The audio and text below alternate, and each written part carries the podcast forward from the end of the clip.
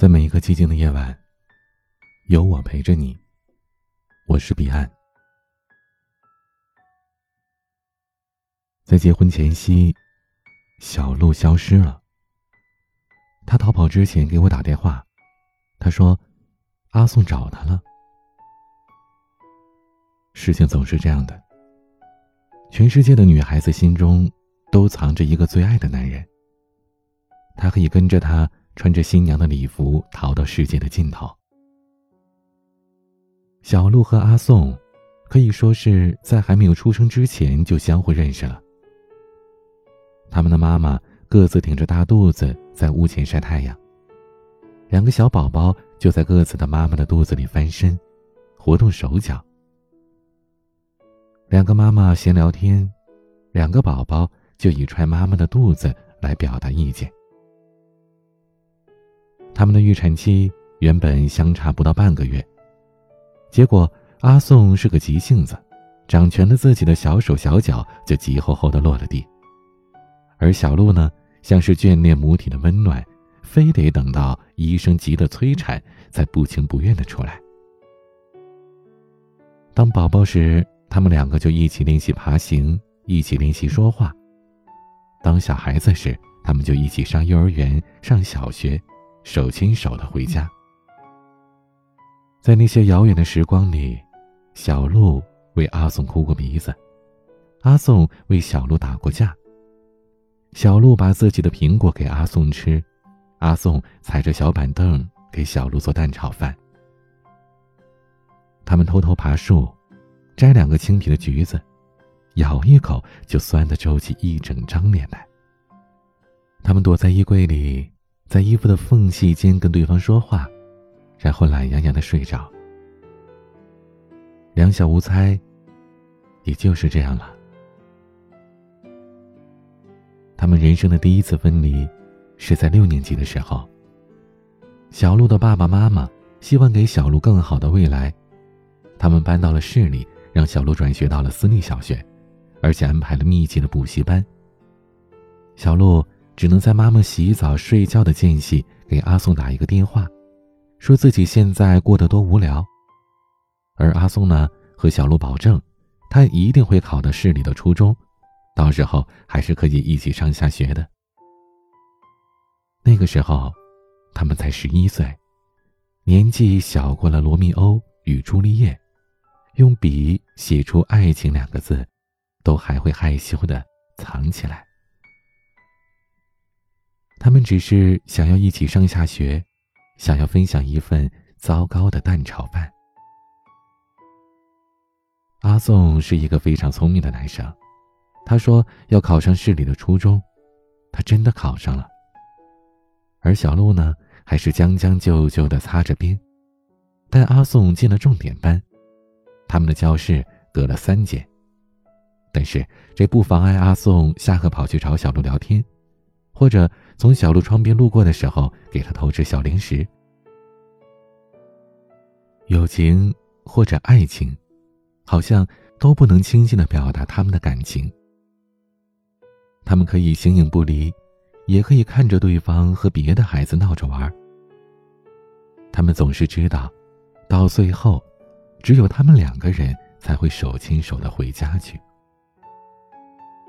然而。他们不能永远这样生活在中学校园。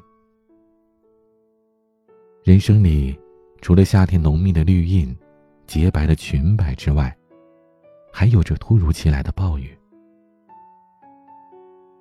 初二那年的暑假，小鹿很开心的和爸妈去了海边旅行，还在可以看到海的酒店给阿宋写了信，跟他说大海的味道、卷起的浪花、天上的云。他还随信寄了一小包海滩上的细沙。所有的这一切，他都想和阿宋分享，但阿宋没有回信。第二个学期开学，阿宋也没有出现在学校里。而小鹿在家里落了灰的邮箱收到了延迟太久的告别信。阿宋的爸爸妈妈离婚了，他必须跟着妈妈去新的城市生活。或许还会有一个新的爸爸，他说，他现在还不知道新家地址，但是等到他到了新家，会再给小鹿写信，给小鹿打电话的。小鹿急得不得了，他想联系阿宋，可是他的爸爸妈妈竟然没有阿宋妈妈的手机号码。这些长辈们好像总是看得特别开，情感可以很淡薄，就像当年他们搬家，与邻居朋友的感情从来都不会成为考虑的因素之一。旧朋友就像旧家具，谁还能记得自己倒卖给了谁呢？小鹿等了一年，没有等过阿宋的来信，然后他又等了一年。小鹿的爸爸妈妈安慰他：“或许只是阿宋有了新的朋友。”小鹿心里不相信是这样的，但是他也没有什么话可以用来反驳。他只是偶尔会打开信箱，会看到陌生的未接来电，然后回拨回去，会在老师的办公室。偷偷翻老师是不是扣留了他的信件？等到高中都毕业了，小鹿把阿宋渐渐沉没到了记忆的底层。偶尔提起来，他也只是说：“其实，我以前也有一个青梅竹马的小伙伴，我们感情很好的，以为可以永远一起回家，然后就没有别的可说了。”然而，就在这个时候，阿宋回来了。他长高了很多，晒得黑黑的，头发修得很短，穿着 T 恤和牛仔裤，肩膀上挂着一个单肩包，就站在了小鹿家的楼下。小鹿从他身边路过，根本没有认出来。阿宋在他身后拍了下他的头，就像小时候一样。小鹿却吓得尖叫出声来。等他转过身，看到阿宋，听阿宋说：“是我呀。”小鹿才像是在梦中惊醒一样，突然跳起来搂住了阿宋的脖子。他以为自己差不多忘了阿宋，他的眼睛忘了，他的嘴巴忘了，可他的心却从来没有忘记。他只能紧紧的抱着阿宋，免得自己的心从胸腔里跳出来。小鹿拉着阿宋回家，亲昵的感觉好像他们从来没有分开过，但是他又有说不完的话。他几乎希望自己能不呼吸，可以节省下时间来说话，仿佛他们已经分离了一整个世纪。家里没有人。这个时间，小鹿的爸爸还在上班，妈妈还在店里。小鹿一边不停的说话，一边给阿宋洗水果、倒茶，和他们小时候的游戏一模一样，只是现在小鹿自己做蛋炒饭了。他们一起坐在餐桌前，阿宋才有机会说：“你的厨艺比我好多了。”下午。他们两个人手牵手出门，坐上了公交车，换了一辆又一辆，在这个城市的街道上闲逛。小鹿没有问阿宋，他这些年为什么不给他写信，也没有问他什么时候走。不问出口，好像这些问题就不重要，也不存在了。在他们肩并肩靠在一起的时候。小鹿的妈妈给他打了个电话，大概就是问小鹿晚上想吃什么，叮嘱他不要到处去疯玩，必须在天黑之前回家。小鹿都一一答应了。很奇怪，在那一瞬间，他下意识的没有说他和阿宋在一起。他已经敏锐的察觉到，他的爸爸妈妈好像没有以前那么喜欢阿宋了。他不知道是从什么时候开始的，但是当他察觉到的时候，阿宋已经离开他了。阿宋听到小鹿的电话，轻轻的笑了一声。他伸出胳膊揽住了小鹿的脖子，说他是个小骗子，摇晃着小鹿的肩膀，逼得小鹿和他求饶。如果那一天天不会黑，公交车不会绕过一圈又一圈之后回到了小鹿家附近，也许小鹿就和阿宋私奔了。但是，等到公交车停下来，他们两个下了车，阿宋就跟在小鹿身后送她回家。夕阳在他们身后。他们两个人一前一后，影子却落在了一起。小鹿低着头，晃动着自己的脚尖，问他：“我们还能见面吗？”阿宋摸了摸他的头，说：“那我们明天见。”小鹿像个小疯子一样，连蹦带跳的回家了。连削苹果的时候伤了手指，他还在笑。接下来，他们每天都会见面。小鹿等不及天亮，好像恨不得天一黑，然后眨眨眼，天又亮了，新一天的约会又要开始了。他欢欣鼓舞的太过分了，他的妈妈挑起了眉毛笑话他，说：“是不是认识了哪个男孩子呀？”他的爸爸则严肃的告诫他：“谈恋爱不是不可以，但大学还是要好好念的。”家长们都有着一副已经看透了你们这些小孩子，已经洞察先机的样子，可却不知道，小鹿怀揣着另一个小秘密。当暑假快要结束的时候，某一天，阿宋送小鹿到家。他说：“明天，他就要走了。”小鹿仍旧问了那个他每天都会问的问题：“我们还能见面吗？”阿松说：“不一定。你就当我们以后不会见面了吧。”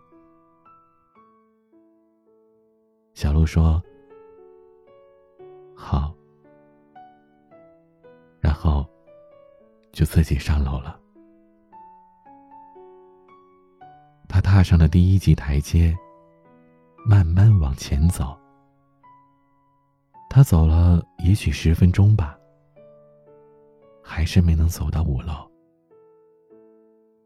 最后，他就坐在楼道里大哭起来。很多年之后，他回忆起来。全部都是后悔。他不明白那时候的自己在想什么，为什么放自己最喜欢的人走，连一个理由都没有问出口呢？他再也没有见过阿松，甚至他特意请假参加了一次小学同学聚会，只想从别人口中听一听阿宋的消息。可阿宋像是不存在一样。没有人知道他在哪里，没人知道他在做什么。小鹿在那之后再也没有谈过恋爱。他担心等到阿宋回来，他不能理直气壮的去见他。但是在此之前，他已经知道自己早就不够理直气壮了。阿宋怎么可能那么多年没有找过他，没有给他寄过信，没给他打过电话呢？可是，一对好父母是不会让自己的小女儿早早的陷入恋爱，荒废自己的前程的。如果那个恋爱对象特别的优秀，值得托付，那倒也许有父母愿意放开手，给他们一个机会。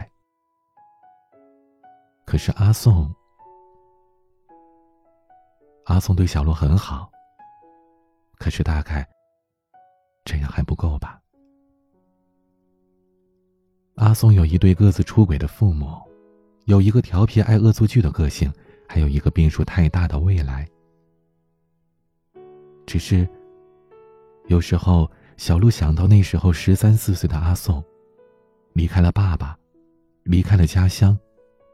学校没有了，同学没有了，所有他熟悉和喜爱的一切都从他的世界里消失了，到最后，连他这个从小到大最好的朋友，都让他失望了。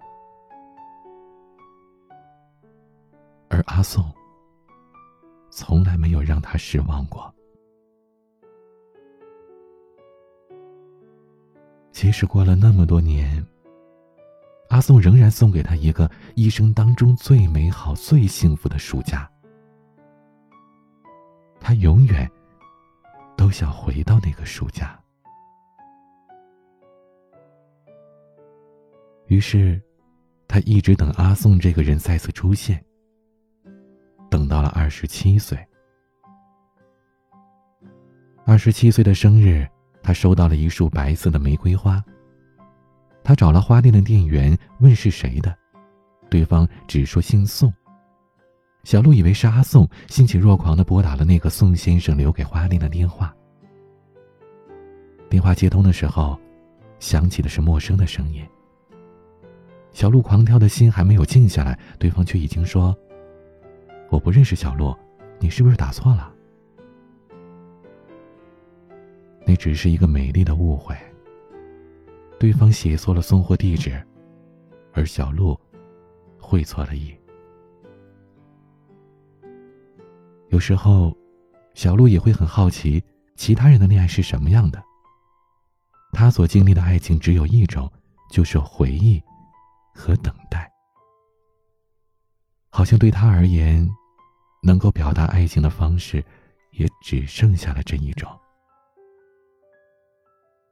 他不知道，这世界上还有其他样子的恋爱。送错玫瑰花的宋先生，让他发现原来还有这样穷追不舍、大汗淋漓的恋爱。宋先生马不停蹄的追女神，追错了方向，然后觉得小鹿也很不错。湖水里的白天鹅很好，但是湖边饮水的小鹿。也很好啊。这样轻率的移情别恋，小鹿第一次听说，所以他从来没有当真过。但是呢，谁说轻率的爱就不是爱呢？宋先生像个变态一样追踪小鹿的行程，像个弱智儿童一样在小鹿的面前犯傻。然后却又能像个踏着五彩祥云的英雄一样，坐两个小时的地铁来给小鹿换灯泡。那个大晚上，他轻手轻脚的敲门，我和小鹿还当是有贼来探路呢。大着胆子往猫眼里瞄一眼，却是这个高高瘦瘦的宋先生。他说看到小鹿朋友圈说灯泡坏了，他怕晚上小鹿摸黑会摔跤，必须马上来给换一个。他带了一个背包，里面是各种常用型号的灯泡。等宋先生走了，小鹿摸了摸自己的心跳，说：“感觉不太好。”就在那一年即将过去的时候，宋先生呲牙咧嘴的参加了我们的圣诞聚餐，在自己的头上贴着标签，给全餐厅的人看：“我是小鹿的男朋友。”小鹿在结婚前夕逃跑的消息，并没有被广泛的传播。因为获知这个消息的大约只有我，和宋先生。宋先生什么都没有做，没有通知家长，没有联系小鹿。甚至在小鹿离开的那天，他仍然到我和小鹿住的地方，帮我们两个女生打扫卫生。只是。在他把小鹿的被套丢进洗衣机之后，坐在小鹿光秃秃的床上发了一会儿呆。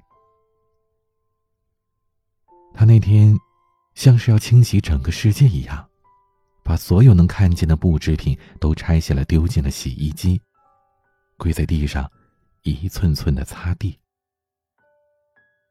我站在一边，却无能为力。我很想和他说。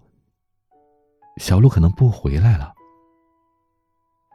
但这句话我并没有资格说。然后，在那个奇迹一样的下午，有人打开了房门，小鹿拖着行李箱站在门口，他完全没有看到我，只看到四肢着地捏着抹布的宋先生。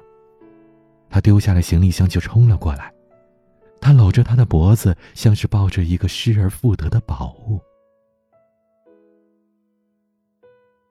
那天，我们谁都没有再提及那段短暂的私奔。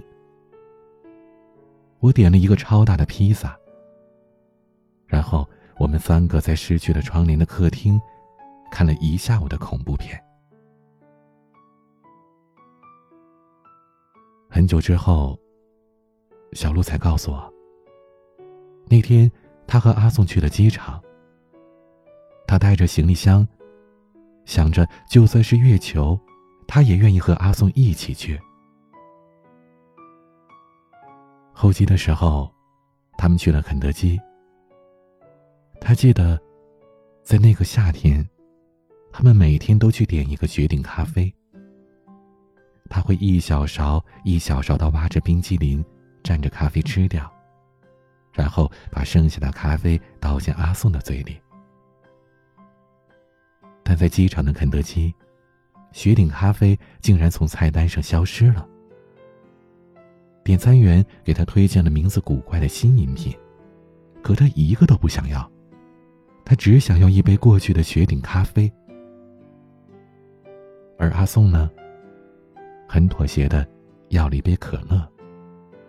但他原来很讨厌百事的，在他们念初中的时候。百事可乐请了一个阿宋很讨厌的男明星拍广告，所以阿宋发过誓，他这辈子都不会再喝百事可乐了。小鹿说：“你变了。”阿宋笑了笑说：“你也变了呀。过去所有的东西都变了。”人们总是怀念过去，因为过去总是很美好，一切都在秋日的暖色下散发出醇厚的气息。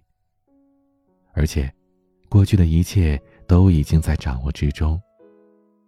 所以此时，人们总是因为未来的莫测而恐惧未来。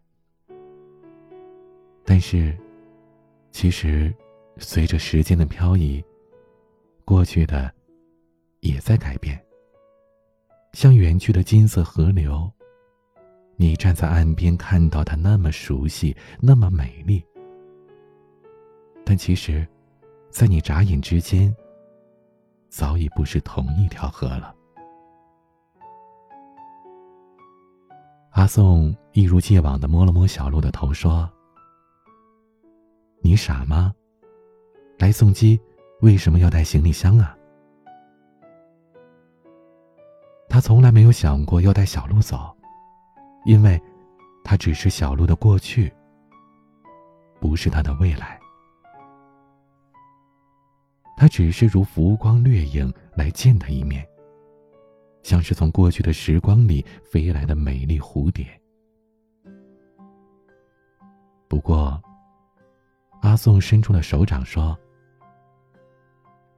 如果，你不喜欢现在这个男人。”不想和他结婚，我也可以带你走。我发誓我会好好照顾你。那是小鹿等了十多年的一只手，是小鹿从有记忆开始就会牢牢牵住的一只手。但是，他看着眼前的这个人，他长得和那个孩童时候的小豆芽不一样，和那个暑假的高个子也不一样。他一寸寸长高，一分一毫的变化。他已经说不出来为什么阿宋会带着有奇怪符号的项链。他也不知道阿宋的下一班飞机要飞去哪里。小鹿抓着自己的裙摆，没有把自己的手放上去，因为他已经知道，这不是曾经的那个人。她也不再是那个在楼道里大哭的女孩了。过去很美好，但是已经过去了。阿松的飞机起飞之后，小鹿是飞奔着回来的。阿松告诉他，他的选择是对的，宋先生是个好男人。是他费尽千辛万苦把小鹿结婚的消息送到了阿宋的鼻子底下。他知道小鹿一直惦记着阿宋。他心疼小鹿，他想让阿宋知道小鹿一直在等他。他喜欢小鹿，他不希望小鹿嫁给他之后会后悔。如果小鹿要逃跑，那就现在逃跑吧。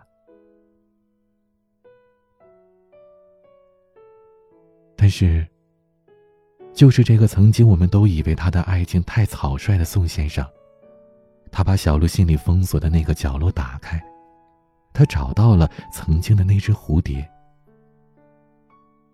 而他，仍旧把小鹿的屋子擦得干干净净的。他把全部的力气都用来准备一个新的世界。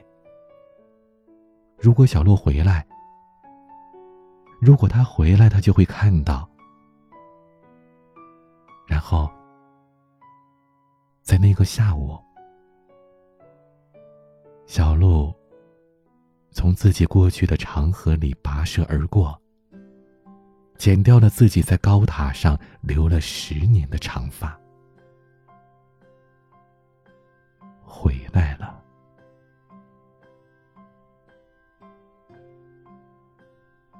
每个人都曾在自己的回忆里跋涉而过。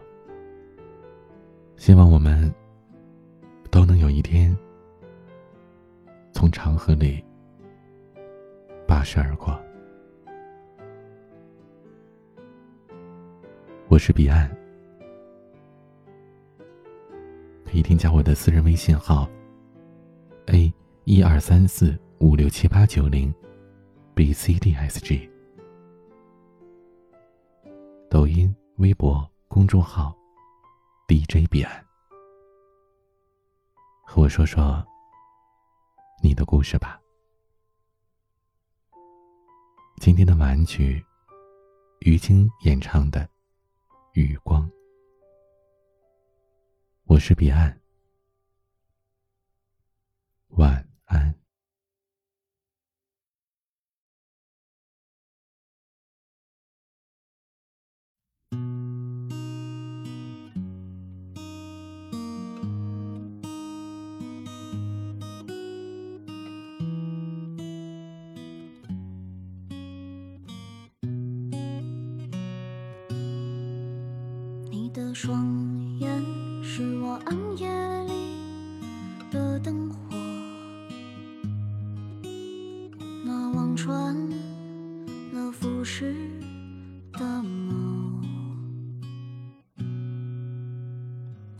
里，在雾里，在地狱中，